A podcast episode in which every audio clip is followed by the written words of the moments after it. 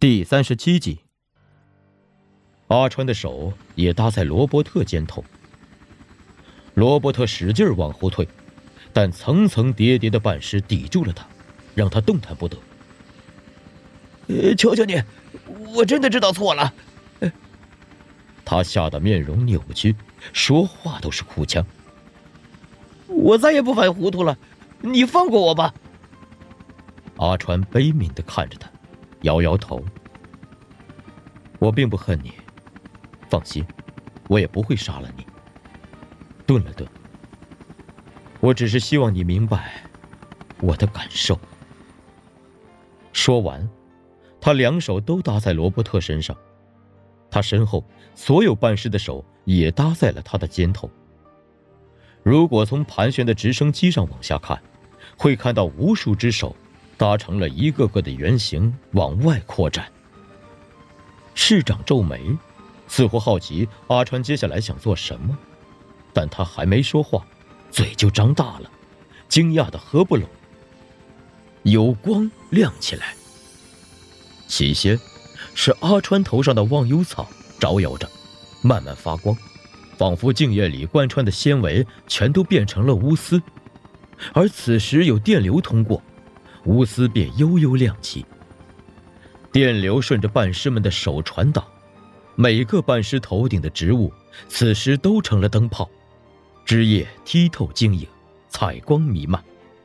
洋甘菊是一捧紫色的光晕，杜鹃花亮如霓虹，宽叶吊兰里的蓝光像是起伏的潮汐。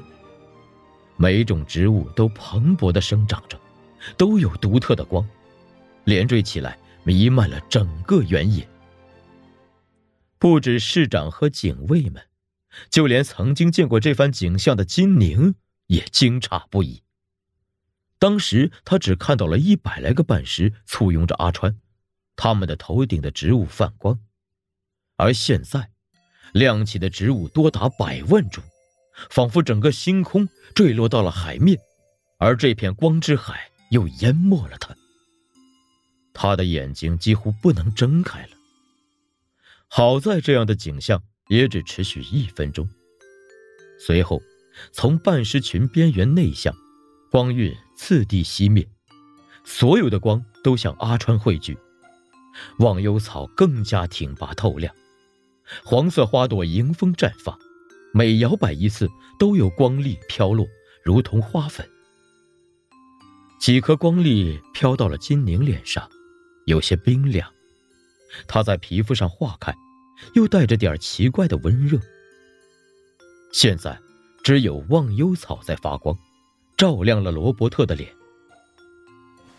啊！罗伯特挣扎着，但阿川的手牢牢搭在他肩上。他的表情很复杂，疑惑、彷徨、狂喜、恐惧、愤怒。这些情绪逐一体现，仿佛他的脸是一本记录了他所有情绪的相册，正在快速翻页。到最后，他的脸扭曲一极，所有情绪同时体现。睁开眼，瞳孔里满是血丝。很快，他不再挣扎了，只发出意义不明的呜咽和哭泣。罗伯特坐下来。嚎啕大哭，鼻涕和眼泪糊满了他整张脸。他哭得很认真，没有求饶，也不像是作秀，仿佛重回了孩童时代，丢失了心爱的玩具，在暮色四合的台阶前大声嚎哭。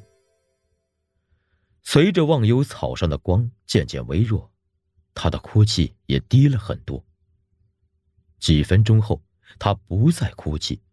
而是一副木讷呆滞的模样，低着头，身体时不时的抽搐一下。最后的光也灭了。忘忧草再次枯萎，叶子蜷缩着，顺着阿川的脸耷拉下来。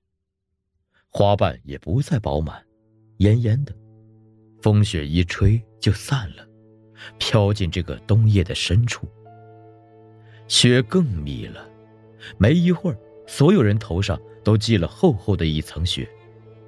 金宁担忧了起来，阿川只穿着薄薄的西装，会不会感冒？他怎么了？市长指着萎靡成一团的罗伯特。阿川也很疲倦的样子，声音低沉。他只是共情了我们的悲伤。市长咂摸着阿川的这句话，脸上有些阴鸷，好半天才说：“那他算是彻底毁了。”这时，一直没说话的主管看情况有些不对，连忙说：“那既然事情解决了，就散了吧，很晚了，雪看起来也要变大的样子，都回家吧。”阿川点点头：“是啊，要回家了。”市长没能救出罗伯特，面子被驳，很不高兴，但他审时度势，也知道不能在眼下发作，沉着脸道。那先回城吧。阿川却没有动，所有的办事也没有动。我们是回家，不是回城。在市长惊异的目光中，阿川摇头。福音城不是我们的家。那你们的家在哪里啊？饶是市长见惯了大场面，也有点反应不过来，问。还不知道，但会找到的。阿川说完，转过身，数百万半师也都随着他转身，背对福音城。他们向郊外更深处走去，他们步伐缓慢，但步履坚定，像是密度极大的液体在倾泻。所有经过金陵等人的半师都自动分开。市长一下急了，高声道。你们不能走啊！福音城需要你们。阿川站住了，半尸潮依旧在他身边流动。他回头看着市长：“需要我们做什么呢？继续当这座城市基座下的血肉泥浆吗？”“不，不啊！”市长说，“我们是同胞啊。”阿川像是露出海面的磐石。两旁尸潮涌动，他却安静的看着师长。是吗？他说。当，市长罕见的慌张了起来，顿了顿。我会把彼岸花二点零的事迹分发下去，给你，不，给所有人。这下你满意了吧？所有的人都可以完全治愈，可以恢复成人类。一听这个承诺。金宁一直悬着的心便落回胸膛了。只要市长愿意公开解药，丧尸之意就能彻底解除，世界就能恢复如初，阿川也会重新生出血肉，他不再有植物寄生，能呼吸，能吃喝，能拥抱，能生长也能死亡，能哭也能爱。金宁旁边的父母和主管也松了口气。然而，阿川却没有任何的反应，淡淡的说：“成为人类吗？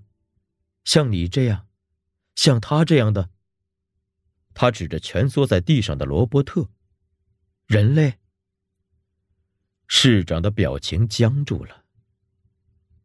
不必了，阿川继续说：“我们曾是人类，但被病毒带到了生死之河的对岸。”后来又停留在河中间，不生不死，不人不尸。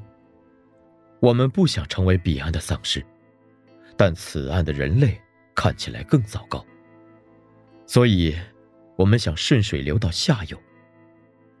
下游，是什么地方啊？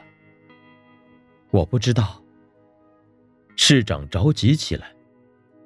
我不知道你用什么办法让他们听你的。但你不能用自己的意愿代表他们，他们是想被治愈的。我说过了，他们不是听我的，我们是共同体。阿川的眼神近乎悲悯。我们能够共情，所有的行为都是在共识之下。但你说对了，有想留下的，我也不会勉强。说完，他转过身，加入了尸潮的行列。市长脸上一阵青一阵白，警卫们拼命的挤到他身边，把他和金宁等人一起带上了直升机。螺旋桨搅着寒风和大雪，载着他们升到半空。现在半尸再也威胁不到他们了。一个右眼戴着眼罩的警卫凑到市长耳边，大声道：“先生，枪手已经定位到他了，正在瞄准，随时可以。”金宁也听到了这句话。心悬得高高的，他想大声提醒阿川，但父母拉住了他。父母低声说：“别，他们不止一把枪，也能瞄准我们。”